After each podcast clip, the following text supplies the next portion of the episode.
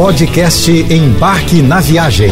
Fique agora com as melhores dicas, destinos e roteiros para sua diversão fora de casa com Naira Amorelli.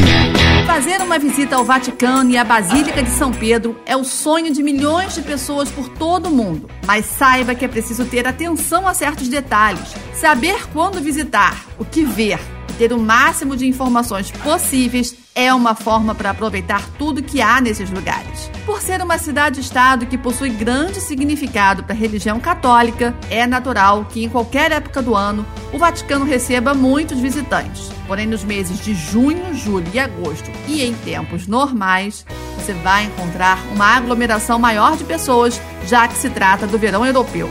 Museu do Vaticano é magnífico, mas além dele, há outros pontos que merecem atenção, como a Necrópole do Vaticano. Na Basílica, suba à cúpula e visite as tumbas. Mas fique esperto que para chegar até a tumba de São Pedro é preciso agendar, pagar uma taxa e ser acompanhado por um guia. Mas atenção, a Itália continua com suas fronteiras fechadas, então já comece a planejar sua viagem para aproveitar esse destino incrível assim que tudo estiver normalizado. Toronto é a maior cidade do Canadá e um dos destinos preferidos dos turistas. Por ser uma cidade maior, é bom reservar mais tempo para conhecer melhor tudo que ela tem a oferecer, como, por exemplo, ver a cidade do alto da CN Tower, que possui mais de 500 metros de altura.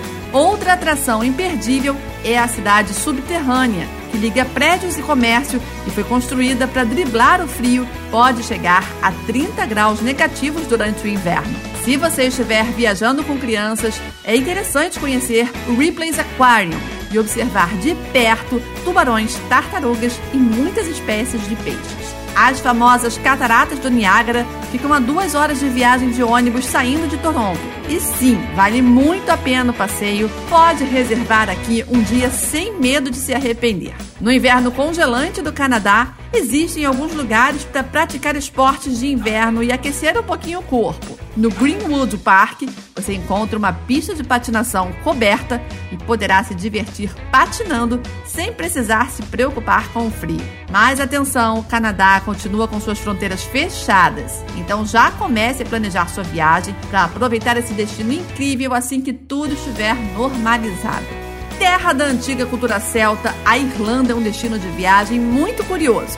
O fato da chuva estar presente no país por aproximadamente 200 dias por ano não afasta os visitantes da terceira maior ilha da Europa, muito pelo contrário. Berço de grandes escritores e nomes da música como U2, o país é riquíssimo em história e cultura. Além disso, a diversão, em tempos normais, é garantida nos pubs e festivais lotados pela sua jovem e animada população e por pessoas das mais diferentes nacionalidades. Além de Dublin, maior e mais conhecida cidade, Cork e Galway oferecem muito do estilo de vida irlandês, além de campos verdejantes, construções medievais, penhascos de tirar o fôlego, com vista para o mar, parques e lagos. Aliás, esses cenários são facilmente identificados em grandes produções cinematográficas. Acho que não é à toa que todos caem de amor pela Irlanda. Mas atenção, a Irlanda continua com suas fronteiras fechadas. Então já comece a planejar sua viagem para aproveitar esse destino incrível assim que tudo estiver normalizado. Conhecida como o Tesouro do Pacífico Mexicano, Riviera Nayarit atrai visitantes de todas as partes do mundo em busca de atividades como ecoturismo, mergulho, observação de baleias, desova de tartarugas, surf e golfe. E para os amantes do golfe, o Punta Mita Clube de Golfe oferece dois circuitos assinados pelo renomado Jack Nicklaus, o Pacífico e o Bahia, ambos com 18 buracos.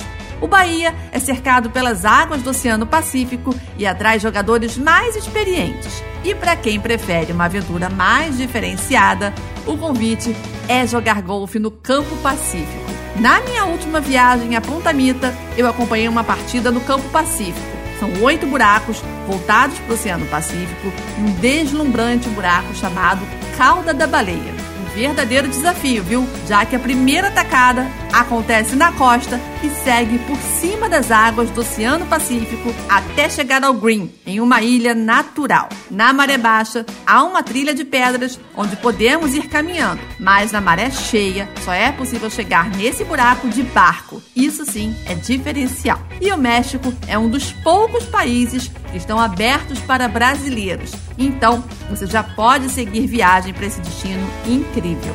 São Francisco é cercada por água. De um lado está o Oceano Pacífico, do outro, a Bahia que leva o nome da cidade. Não é para menos que muitas das atrações estejam ligadas à costa e velejar ao pôr do sol, passear de barco, passando pela Golden Gate e navegar ao redor da ilha de Alcatraz são apenas algumas das opções oferecidas. Muitas delas partem do Fisherman's Wharf, famoso pelos exóticos leões marinhos que vivem na área. Uma visita à cidade de São Francisco pede um momento exclusivo junto à ponte Golden Gate.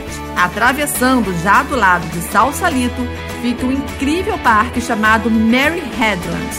O lugar é fabuloso e repleto de mirantes com vistas incríveis da cidade, sendo Hawk Hill o pico mais alto. Entre dezembro e abril, as baleias cinzentas aparecem para fazer sua migração anual para o Alasca. Aproveite e faça um passeio de observação de baleias, pássaros, vida marinha e expedições de história natural. O trajeto parte do Pier 39 para as Ilhas Farallon, onde ficam os chamados Dentes do Diabo, famosos por sua beleza natural. Mas atenção, os Estados Unidos continuam com suas fronteiras fechadas, então já comece a planejar sua viagem para aproveitar esse destino incrível assim que tudo estiver normalizado.